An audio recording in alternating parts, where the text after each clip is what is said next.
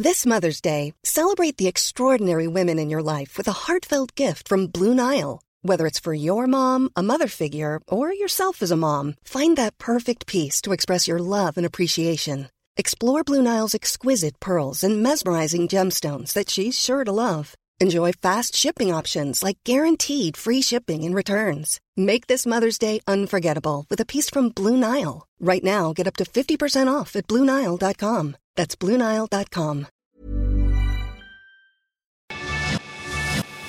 Te lo cuento, te lo cuento. Tu dosis diaria de noticias.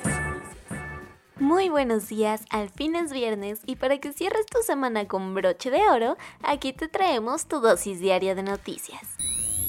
Una quinta parte del territorio ucraniano ya está bajo el poder de Rusia. Aunque se había dicho que las tropas rusas estaban teniendo dificultades para avanzar, lo cierto es que de poquito en poquito se han hecho de importantes victorias que les han permitido controlar al 20% del territorio ucraniano a tres meses de iniciar su invasión. Así lo confirmó el propio presidente de Ucrania, Volodymyr Zelensky. Al respecto, el secretario general de la OTAN, Jens Stoltenberg, advirtió que existe una amplia posibilidad de que Kiev se enfrente a Moscú en una guerra de desgaste prolongada, por lo que recomendó a los líderes de Occidente pensar en nuevas formas para que sus aliados invadidos aguanten por mucho más tiempo el asedio del Kremlin. Uno de los grandes ejemplos de esta situación crítica es la ciudad de Severodonetsk, que ya ha sido ocupada en gran medida por las tropas de Putin y cuyas calles ahora mismo son escenario de constantes enfrentamientos. El ex gobernador de Chihuahua, César Duarte, regresó a México extraditado desde Estados Unidos para enfrentar las acusaciones que tiene por corrupción. Salió desde Miami, Florida, con una linda escala en la CDMX, para posteriormente regresar a su natal Chihuahua, donde se verá la cara con un juez y así comenzar su proceso legal. Como bien sabrás, esta historia se remonta a 2018, cuando el gobierno del panista Javier Corral presentó pruebas para inculparlo por estas movidas. Ya para 2019, una jueza libró una orden de aprehensión en su contra. Y así, en 2020, el gobierno mexicano pidió su extradición tras ser detenido en Miami. Quien aprovechó para subirse al tren fue el actual gobernador Amaru Campos, que declaró que en su gobierno no habrá perdón ni olvido para exgobernadores. Se han reportado innumerables violaciones a los derechos humanos desde que Bukele decidió declararle la guerra a las pandillas en El Salvador. Seguro te acuerdas que en marzo hubo una ola de violencia en aquel país que dejó 87 personas asesinadas en un solo fin de semana. Para según él controlar las aguas violentas, el presidente salvadoreño Nayib Bukele decretó un estado de excepción y lanzó una mega cruzada abierta para perseguir a quienes suponen son pandilleros. El tema es que esto ha traído consigo un sinfín de abusos y violaciones a los derechos humanos, empezando con el hecho de que en solo dos meses ha metido a 36.277 personas a la cárcel. Además, Amnistía Internacional reportó la muerte de al menos 18 personas dentro de estos centros penitenciarios en estos días, sumando a las miles de detenciones arbitrarias y actos de tortura que han llevado en contra de la población. Vámonos a los cuentos cortos.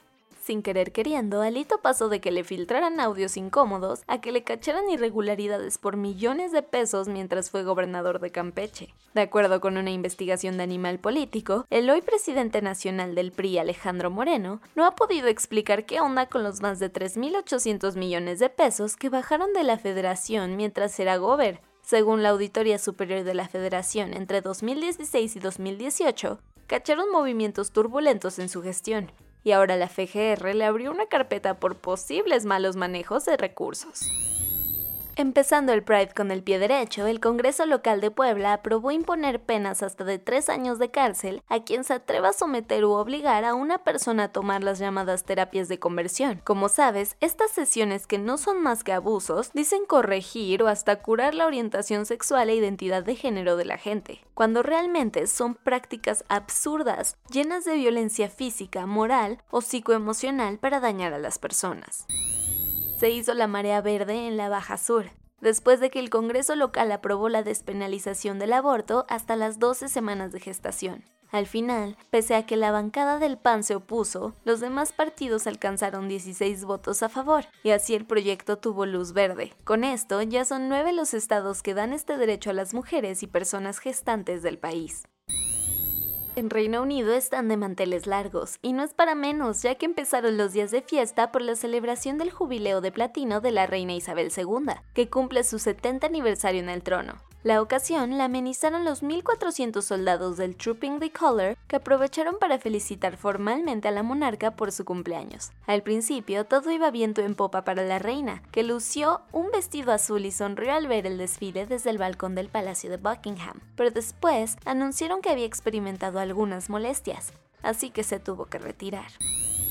El que se cansó de que pronuncien mal su nombre fue Turquía. Resulta que el país asiático mandó una notita a la ONU para solicitar su cambio de nombre en el ámbito internacional a Turquía. Pero tranqui, que en realidad solo aplica para el idioma inglés, que pasará de Turkey al original, Turquía que se pronuncia casi igual, solo hay que agregarle un Y al final. Y es que por muchos años el gobierno de Erdogan ha insistido que esa es la manera correcta de decirlo, y ahora es la oficial. ¿Creías que la novela de Johnny Depp y Amber Heard había terminado? Pues al parecer esta historia todavía le queda tela de donde cortar. Resulta que la abogada de Heard dijo que la actriz no tiene ni un centavo para pagar la indemnización que el jurado fijó para reparar el daño por difamación en contra de Depp. Y es que no es cualquier cosa, ya que la cifra alcanza los 10.35 millones de dólares. Así lo aseguró en un programa de la cadena NBC, donde dijo que no tienen planes de depositar tal cantidad en los bolsillos de su exmarido, que igual le debe 2 millones. Y eso fue todo por el día de hoy. Yo soy Ceci Centella y nos escuchamos el lunes para tu dosis diaria de noticias. Bye. Hey folks, I'm Mark Marin from the WTF podcast and this episode is brought to you by Kleenex Ultra Soft Tissues your ally to help tackle your allergy symptoms this season. I love the change of seasons, but nobody loves pollen and all those other things floating in the air that make you sneeze during this nice weather. Kleenex Ultra Soft tissues are hypoallergenic and allergist approved. So fight back against watery eyes and runny noses without worrying about irritating your skin. For this allergy season, grab Kleenex and face allergies head on.